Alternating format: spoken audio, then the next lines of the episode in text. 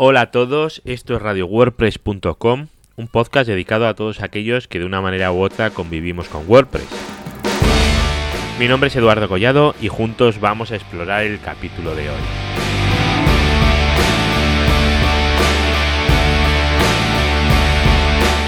Cuando dais soporte a terceros sobre WordPress, a veces suele salir la típica consulta en la que os comentan que están recibiendo ataques en el XML RPC o intentos de login desde IPs de no sé qué país. Y lo primero que os piden es saber si es posible limitar el acceso a ese WordPress desde IPs de uno o varios países, o al revés. Os piden conceder acceso a ese WordPress desde IPs de uno o varios países solamente. Y es ahí cuando tenéis que buscar la forma de hacer lo que os pide el cliente. La forma de hacer eso se llama geolocalización de IPs. Y si lo pensáis un poco, la geolocalización de IPs tiene muchísimas utilidades, que vamos a ir viendo en este podcast otros días, pero que pueden ser de muchísima ayuda. Vamos a ver unos ejemplos. Mira, por ejemplo, eh, la geolocalización de IPs nos permite ofrecer contenido especial a nuestra audiencia dependiendo del país, para así proporcionar una información más relevante. Si entráis en un periódico y os ofrecen las noticias de vuestro país, siempre será mucho mejor que, ¿no? que si tenéis que ir a un botoncito y pinchar y tal. Luego, en la publicidad, obviamente la publicidad también se puede segmentar geográficamente. Eh, no tendría ningún sentido mostrar un anuncio de Mercadona a una visita de Panamá. Si de Panamá le va a dar igual porque no sabe ni qué es el Mercadona, ¿vale? Luego, eh, obtener estadísticas. También es muy útil saber desde qué país nos visitan más por temas de enfoque de contenido, publicidad, etc. También para confirmar datos vamos a suponer un cliente que se os da de alta diciendo que está en Nicaragua porque no quiere pagar el IVA y vemos que la IP es española, entonces tenemos que afinar la comprobación para validar ese dato. Por el contrario, si nos dice que está en España y la IP es española, está claro que está en España y que es cierto. Otra razón para usar geolocalización sería controlar los derechos de emisión, autor o similares, ¿vale? No sé si conocéis Pandora, que es un servicio de música online que está limitado geográficamente para controlar los derechos de emisión. Incluso hasta hace poco Netflix no podía verse en España. Eso se hace con geolocalización. Luego también nos puede servir para evitar accesos desde lugares que no corresponden. Eh, vamos a ver, si tenemos una web con contenido muy local, a lo mejor no tiene sentido que nos visiten desde países donde por experiencia sabemos que es donde provienen más intentos de ataque.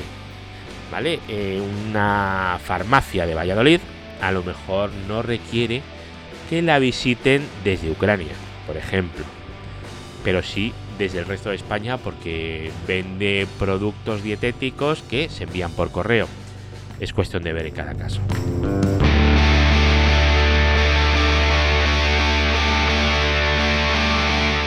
En el caso que nos ocupa hoy, vamos a concentrarnos en el último punto que hemos hablado antes.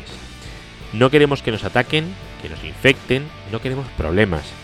Y nuestro contenido tampoco es relevante fuera del lugar donde queremos eh, que, se, que se ejecute, con lo cual podemos filtrar determinados países. Si tenemos un WordPress que siempre se ha atacado desde IPs de Ucrania y nuestro WordPress es, eh, no sé qué ejemplo he dado antes, pero bueno, una panadería de Móstoles, quizá pues tiene sentido bloquear esas IPs ucranianas, como hemos comentado antes. O incluso bloquear a todo aquel tráfico que no venga de España, ¿vale? No vamos a vender pan a Francia, no, no tiene sentido. Entonces lo bloqueamos y solamente permitimos el tráfico desde España. Para hacer esto, podemos hacerlo directamente configurándolo en nuestro fichero htaccess para evitar accesos no permitidos. O al revés, los permitidos, ¿vale? O bien podemos utilizar algún plugin. Vale, para hacerlo modificando el fichero htaccess, podemos utilizar el fichero de ip2 location, ¿vale? ip2 location, que podéis ver en la página web de https dos barra barra ip2location.com barra block block visitors by country.aspx ¿vale? www.ip2location.com barra blog visitors by country.aspx. Os dejo el enlace en radiowordpress.com también, ¿vale? El cual esta página nos va a facilitar mucho la tarea, ya que dispone de una pequeña aplicacióncita, es un formulario, donde, podéis, donde os va a generar un fichero, un htaccess, con la configuración que deseéis. Eh, poniendo un ejemplo, si entráis en la web y seleccionáis si queréis el filtro para IPv4 o IPv6, luego seleccionáis el país que queráis. Ojo, si os logáis en la web podéis seleccionar hasta 30 países, si no, solamente los países de uno en uno. Pero vamos, que juntar unos cuantos HT Access en uno único tampoco es nada tan complicado y se puede hacer sin problemas. Luego, en el tercer paso, vamos a seleccionar HT Access, ¿vale? Porque nos da varias opciones para filtrar IPs, para un IP tablets o para lo que sea. Vamos a seleccionar el, HT Access de la versión que nos interese de, Apache, ¿vale? y lo vamos a poner en el htaccess de nuestro WordPress, que recordar que es un fichero oculto que se encuentra en la raíz del hospedaje, o sea que es .htaccess, ¿vale? Este procedimiento es el más complejo, desde luego, pero es el que vamos a tener más control. Siempre vamos a poder editar las redes permitidas y las no permitidas, ¿vale? Eh, si queremos que se acceda desde algún lugar, pensar que las bases de datos que existen de geolocalización no son 100% precisas, y menos ahora que las direcciones IP ya se han terminado, las IPv4, y las direcciones y hay un trasiego de IPs bastante grande de un país a otro, ¿vale? Este procedimiento, el de la modificación del fichero htaccess, lo que hace es permitir o denegar el acceso total al sitio, ojo, a todo el sitio, a la parte pública y a la parte de administración. Esto es importante tenerlo en cuenta, ¿vale? porque a lo mejor solo queremos bloquear el acceso a la parte de administración, y son dos cosas muy diferentes. Ahora dentro de un poquito vamos a ver también cómo bloquear el acceso a la parte de administración de una forma que a mí me parece bastante más inteligente y bastante más limpia.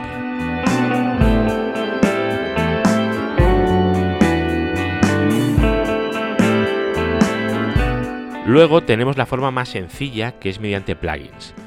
Uno que me gusta y que es de la misma gente que ha desarrollado la herramienta de antes para generar el fichero ante htaccess se llama IP2 Location Country Blocker. Luego hay otro que es más conocido que es el IP GeoBlock. ¿vale? Ambos los podéis encontrar en el buscador de plugins del propio WordPress. Recordar, son IP2 Location Country Blocker y el otro es IP GeoBlock. Geo espacio block. Vale. Si instaláis el IP2 Location Country Blocker, veréis que os pide descargar la base de datos de IPs. Eh, tenemos dos opciones, la base de datos gratuita y la de pago. Si no tenéis requerimientos muy específicos y tampoco tenéis que hilar muy muy muy fino, la versión light, la lite, la pequeña, la gratuita es más que suficiente. Y la otra opción es trabajar con la base de datos en línea. Pero bueno, es mejor siempre en local que no estar haciendo gets continuamente de una base de datos externa.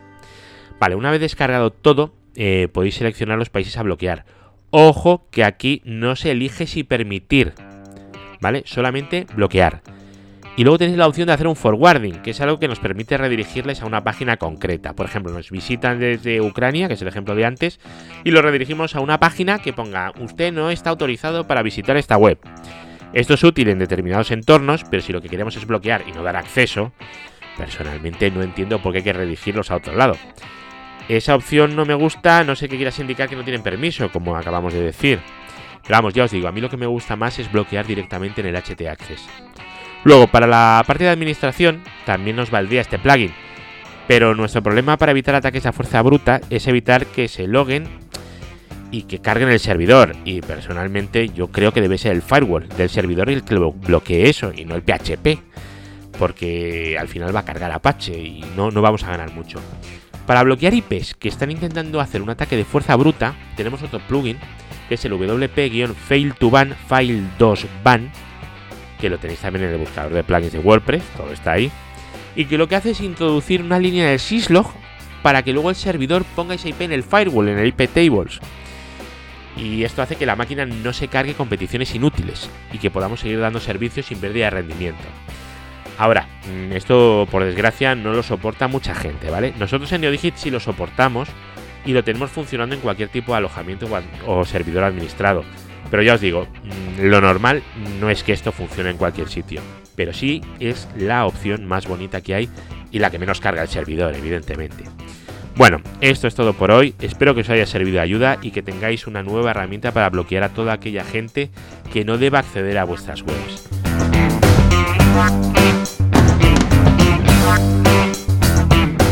Solo recordaros que estaría muy bien que suscribierais al podcast, ¿vale? Podéis hacerlo en radiowordpress.com o en iBox o Spreaker o en el iTunes, en cualquier sitio donde se esté distribuyendo el podcast.